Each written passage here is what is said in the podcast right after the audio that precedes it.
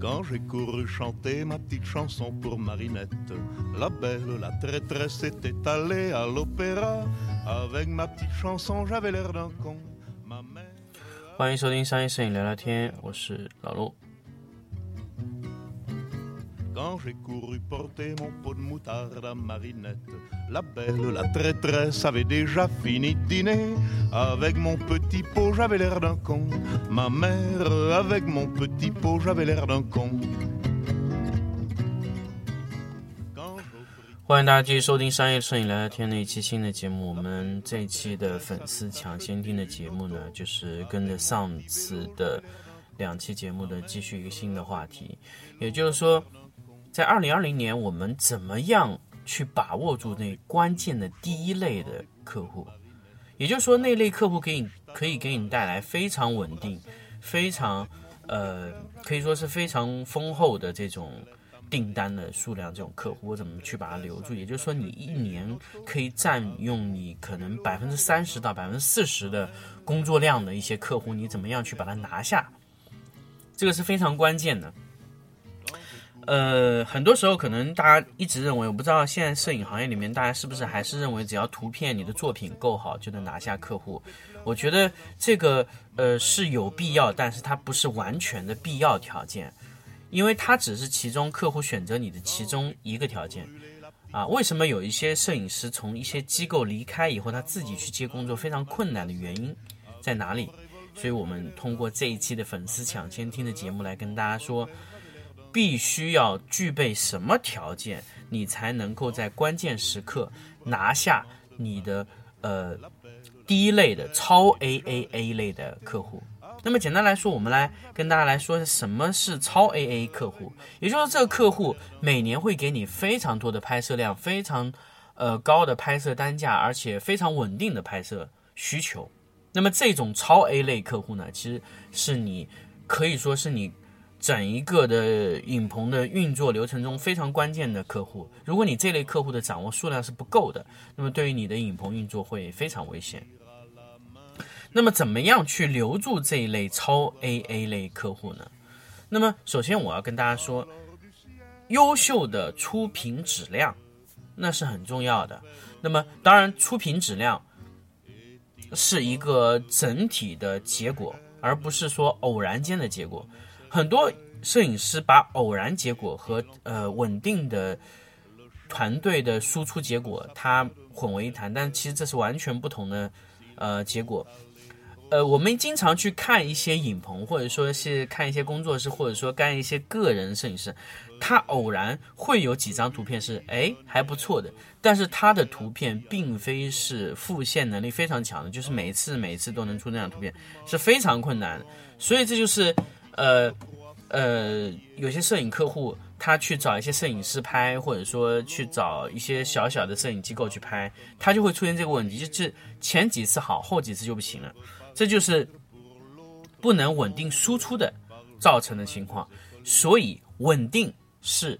接到超 A 客户的最关键的一点。所以超 A 的客户一般会跟他去谈年服。所以你会保证在一个非常重要的一个环节节点上，那么也就是说，你的品质是每时每刻都得在某一个基准线以上的，那么你的客户和你的对接的难度、沟通成本、效率都会非常非常的高啊！你的沟通成本也会会很低，效率会非常高，所以这个是客户要的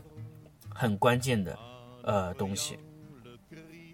很多客户其实他本身是不愿意沟通很多。它主要是因为在前期沟通不到位，导致后期在拍的时候就会反复沟通，这就是在前期不做沟通，呃，不做沟通的一些事情，到后面还会去把它补回来，这就是最关键的一些呃沟通的缺陷。那么简单来说呢，其实我们正常在拍摄的时候沟通是有流程的。那么也也就是我之前有跟大家分享两期节目，说你把你的需求写清楚，用书面的形式表达啊，把要求也写清楚，用书面的形式表达。那么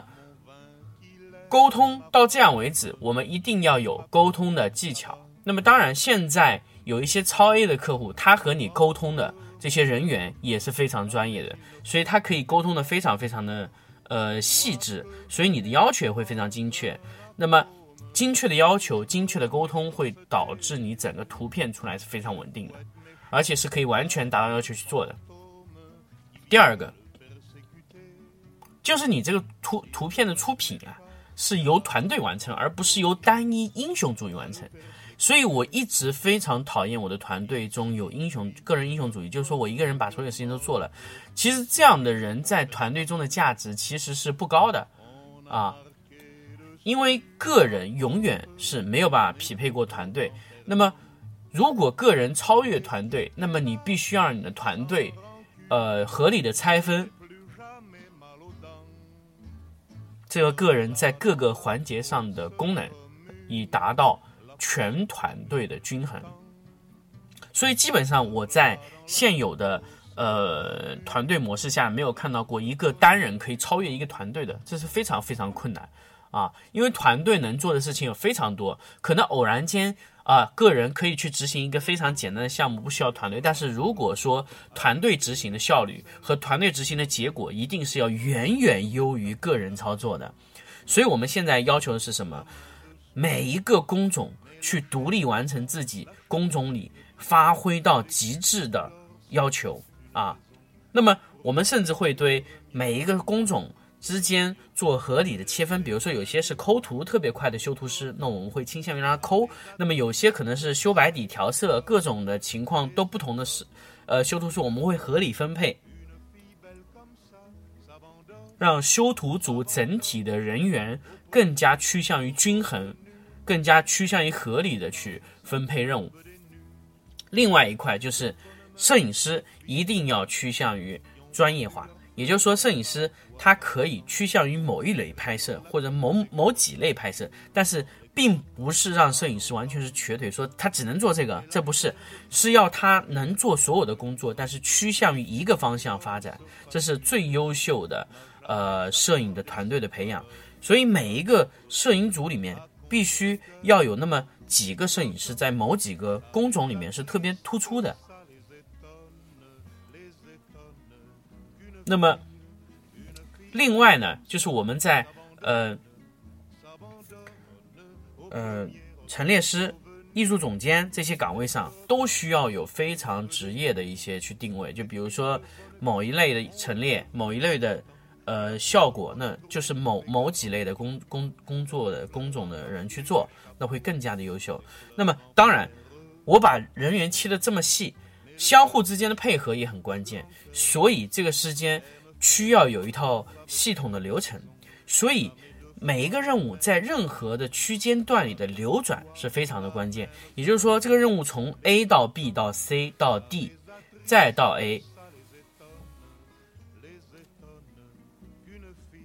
它必须必须有一套非常完整的流通的呃流程监控，也就是说，如果你的影棚，呃，很简单的来说，我们以一直以为我们手记账形式可以，可能我们不需要系统去做。那么，我可以手记账的形式是，比如说，我可以管理五个、十个、十五个，OK，OK，OK，你可以管理十五个，但是你的工作量会非常大。我不是说这个事情。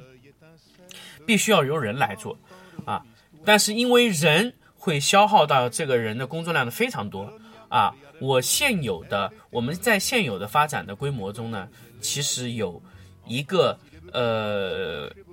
管理人员呢，他相对来说可以应对五十个人左右的管理，而且他的工作量还是非常轻松的，所以你一定要让分配指派流程任务的这个管理的成本一定要低。那么，怎么样缩减这块的成本呢？其实我综合发现，其实很多时候在流程的管理中，其实运算、呃盘点，还有拉数据系统表格的时候是最繁琐的。但是我们这一部分内容完全可以由系统来完成，所以我们呃使用了一套完整的系统。那当然，这套系统因为是由于是公司的 BPM。呃，系统流程，所以导致这套系统是，呃，费用非常高。但是，如果你要个人去开发这套系统的成本呢，也会非常高。所以我们倾向于，我们可能在某一种程度上可以让多个呃影棚会去合合合众筹去做这个事情，咱们把这个系统做出来，或者说可以把数据包叠下来，可以共用啊，因为好的系统，好的呃管理系统可以。现在看来，可以减少百分之四十到百分之五十的工作量，就是人工的工作量可以减少百分之四十到百分之五十，甚至你可以把非常多的数据都添置在系统里，甚至你可以让系统做什么呢？你可以让系统去做数据化管理。也就是说，那次我跟大家说，如果你要把你的人员去做数据化分析，那么非常关键的，也就是说，你的系统必须要支持数据化。这个就完全不是，呃，这个就完全不是所谓的用人或者怎么样就可以呃做到了。还有一个问题呢，就是如果我们用人记账呢，它不能记得特别细的账，因为细账特别细的时候呢，它在去做这个呃最后的统计会非常麻烦，所以其实它每年做数据报表的时候都会有很大的偏差。但是如果你使用呃，电脑系统的去做数据，其实偏差率是非常低的啊！你可以甚至统计一年、两年、十年、二十年、三十年的数据。那么简单来说，这套数据什么时候上好呢？其实就我个人而言，这种系统是越早上越好。为什么呢？因为如果你开了一年的公司，你一年运作下来只赚到钱，其实对于你来说是非常失败的。也就是那天我说，就是你赚了政策红利的利润。根本就没有赚到本金。其实你在一年运作下来，你可以赚到很多，你可以赚到非常多数据啊，你非常多的经营管理理念。那么那些理念从哪里来呢？那些结论从哪里来呢？明年的计划从哪里来呢？完全是要靠前一年的数据支撑。那么很多的影棚它都是没有这些数据的，就是明年我准备扩展哪个方向，哪个方向会比较好，哪个客户会比较好，哪个客户会花非常多的钱，我可以通过这个数据表格完全的呃。看到，完全完全的看到，啊，那么哪一个哪一个客户我是需要重点维护的，哪个客户我觉得是 OK 的，那么甚至我们一开始是做什么呢？我们一开始去让客户来做的时候，我们可以让他先建立小的账号，那小账号慢慢的他客户多了以后就建立大账号，那么大账号可以由专人的去管理，那么当然简单来说，不同的客户他下订单他下需求是完全不一样，所以我们要根据。呃，准确的这个下订单功能来去执行这套 ERP，其实一整套的 ERP 的派单功能的这个系统软件啊，我也是呃研发了将近八九个月才陆陆续续完成啊。简单来说，其实我一定要跟大家强调一点，就是做系统这个事情很难吗？其实非常简单，但是为什么系统这个事情非常难做？简单来说，就是系统和人要配对，这是很关键。如果你的人员没有适应过这套系统，你这套系统可以看来呢就是无用，甚至是败笔，而且是个包袱。也就是说，你所有的拍摄人员，所有的你的使用这套系统的人员，都必须要强行的去约束他使用这套软件。那么，这套 ERP 在你的流程中才是有效率的啊。所以，什么时候结束任务，什么时候把任务开启，什么时候结算任务，这套系统都必须让所有人员强制使用。啊，简单来说呢，有时候我们会觉得，哎，摄影师这样工作的话，会不会像一个工人？但是简单来说，摄影工厂里面只要是执行的人，都有工人的概念。但是他的工人，他绝对仅仅不是像生产线上的工人啊。它有一点类似在某一个工种上发挥，呃的一一个一个岗位，有点像编辑部这样的意思，就是我们从任何的地方拆分这个工作，让每个人在他各自擅长的方向上去做发挥，但是它组合起来就是一套完整的东西，有一点像富士康的流程，但是我们做的是创意型的富士康，所以关键的。呃，流程匹配就会让你得到非常稳定的输出，非常稳定的时效性，非常优秀的这个成本控制。那么简单的来说，如果你用这套系统，甚至你可以让你的成本控制的都比别人低，甚至你可以去考虑，你去接一些任务的时候，是不是可以由非人完成，甚至可以用不同等级的摄影师完成。什么摄影师可以去完成什么工作？那么在这种工作岗位上，这个摄影师要给多少钱？那么简单的来说呢，你使用这套系统以后，最关键的是哪个问题呢？就是你的用人成本会变低，而且你的人员流动率也会非常小。而且你的竞争也会非常少，因为你的人员流失不能马上还原这套系统，所以这套系统只要你运作的够快，运作的速率够高，所以你可以让所有的同行快速的，就是失去它的优势。所以关键的就是工作拆分，让工作细化在流程中工作，这是我们最重要的。流程化管理工作的关键，所以二零二零年，呃，对于老陆来说，会更加深化的去做这个事情，会加更会更加深化的把人员的成本效率控制都做得非常好。这是我在二零二零年会做的一个非常关键事情。我希望，如果呃有粉丝听到这个事情的话，你们也可以优先的去做。啊，这个事情，因为确实这个事情在二零二零年开始会是非常影响到摄影行业的，啊，那么二零二零年摄影行业需不需要恐慌呢？我觉得完全没有必要。二零二零年从现在看来，电商会有爆发，那电商会有爆发，会让任何的产品、任何的东西都会有可能在网络上体现，所以拍摄的需求，我觉得还会增加，但是拍摄的单价和拍摄的总量。不一定会增加啊，所以我们明年、今年两年会有很大的一波电商的红利，说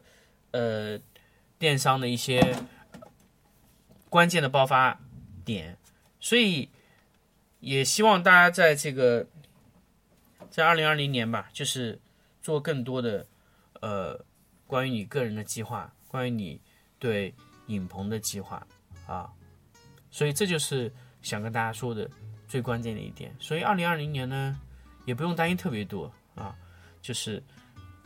抓紧改造影棚管理，抓紧改造人员配置啊，然后该花的钱一定要花出去。而且二零二零年一定要跟大家说一点，二零二零年用工成本一定是非常低的。呃，为什么有这个判断呢？呃，这完全是没有。呃，我没有办法现在直接拿出这个一些依据，但是这个可能性是非常大，就是二零二零年的用工成本可能会非常低，所以二零二零年扩建团队的成本是很小的，所以大家可以在二零二零年这个非常关键时期里面，快速建立自己想要的团队。好，这期节目就跟大家分享到这里，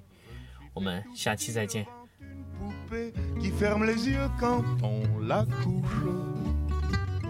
Je me suis fait tout petit devant une poupée qui fait maman quand on la touche.